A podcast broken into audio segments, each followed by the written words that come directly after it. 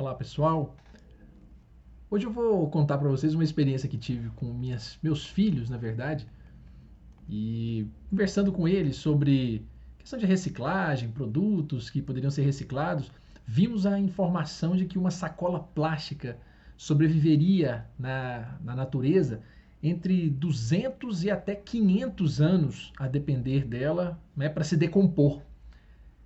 E aí, na mesma hora, né, minha pequenininha disse: Nossa, e a gente só vive uns 100, papai, mais ou menos.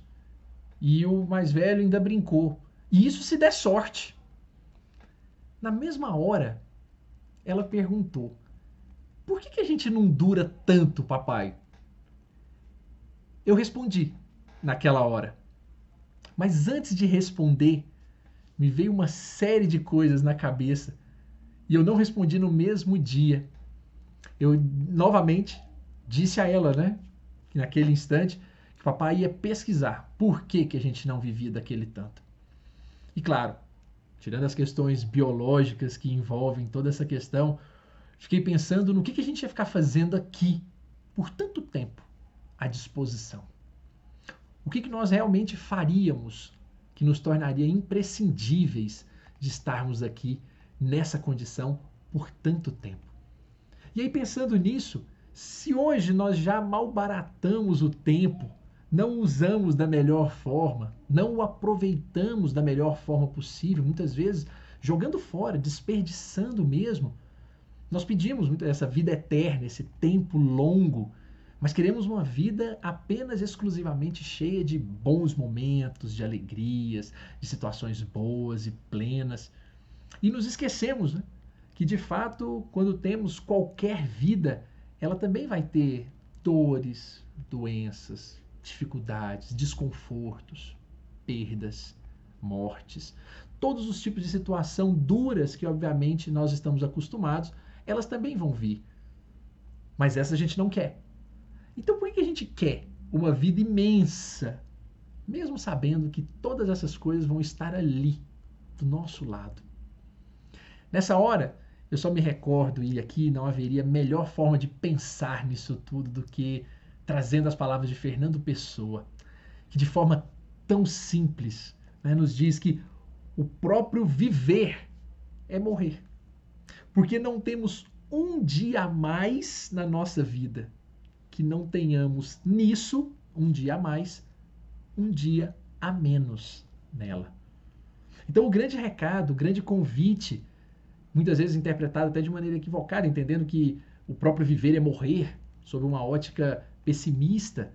A proposta aqui é de nós vivermos o melhor a cada instante, ainda que nas experiências duras. Vivermos cada hora, cada pessoa e aprendermos com cada instante. Porque os grandes problemas não são eles que verdadeiramente destroçam nossa vida. Geralmente nós nos dedicamos, nos abraçamos, nos reconfortamos diante das grandes provas, das grandes durezas da existência, as pessoas se aproximam, cuidam umas das outras, nós vencemos juntos essas experiências muito dolorosas. O que traz a dificuldade mesmo são as experiências pequenas, mal vividas, daquelas que nós vamos, na verdade, a, trazendo dissabor nas pequenas falsidades, nos pequenos enganos, nas pequenas falhas que nós cometemos no dia a dia, somando-se isso nós vamos percebendo que realmente a vida se torna bastante desgastante. Mas vamos vivendo essa vida e acabamos não prestando atenção àquilo que é realmente importante, que é fazer aquilo que importa às pessoas, dar um tanto mais de nós para cada uma delas. Na escola nós estudamos física, matemática, biologia, tantas coisas e não sabemos o que fazer com aquilo ali. Mas lá na frente, quando descobrimos no exercício da medicina, no exercício de, da, da, engenharia, no exercício da docência, no exercício do, do auxiliar e do entregar o meu conhecimento de filosofia, história, geografia, português, matemática, em qualquer ramo, nós percebemos então que nós conseguimos sim encontrar uma razão para tudo aquilo. Começamos a perceber que aquilo não foi à toa, que hoje nós estamos entregando algo e recebendo algo. E se a vida fosse eterna, ela assim se torna eterna. Nós vivemos a eternidade em cada instante, porque envelhecer no final das contas, é um grande bálsamo. Mas não o envelhecimento no sentido de mais tempo, mais idade. Eternizar-se, sim, é um bálsamo. Eu não falo aqui de chegar a um tempo, a ser idoso, por exemplo. Quando eu digo que envelhecer, o bebê. O bebê não tem a felicidade, por exemplo, de caminhar ainda.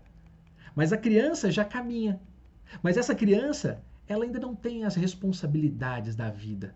Ela ainda vive das brincadeiras. Ela não tem a felicidade de efetivamente experimentar uma responsabilidade maior. O adolescente se acha sempre eterno, cheio de energia, cheio de vigor. Mas somente na idade madura é que ele percebe, na verdade, outros valores muito maiores, como filhos, saúde, previdência, segurança e outras coisas que antes nem eram tão bem lembradas. Até que chegamos então na fase mais idosa da nossa vida e começamos então a perceber ali valores que antes sequer imaginávamos existir.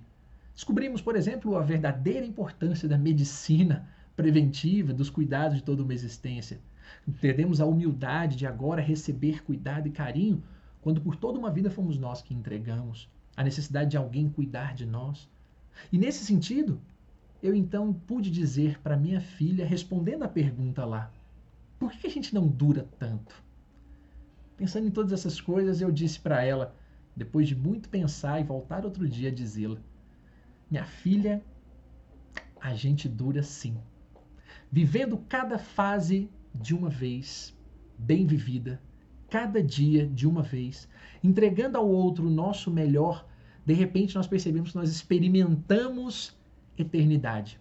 Experimentamos que estamos envelhecendo fazendo o nosso melhor, seja na nossa profissão, na assistência social que prestamos, no cuidado com as pessoas, na educação e no zelo que temos com cada um, nos exemplos que deixamos. É por essa razão que nós acabamos de verdade vivendo eternamente. Sacolas plásticas são esquecidas porque, no final das contas, sacolas plásticas são assim, do começo ao fim. Nós não. Nós nos tornamos melhores, nós nos tornamos maiores e vivemos cada fase melhor, se assim o quisermos. Coitadas das sacolas que só vivem 500 anos. Um forte abraço a todos e até a próxima, pessoal.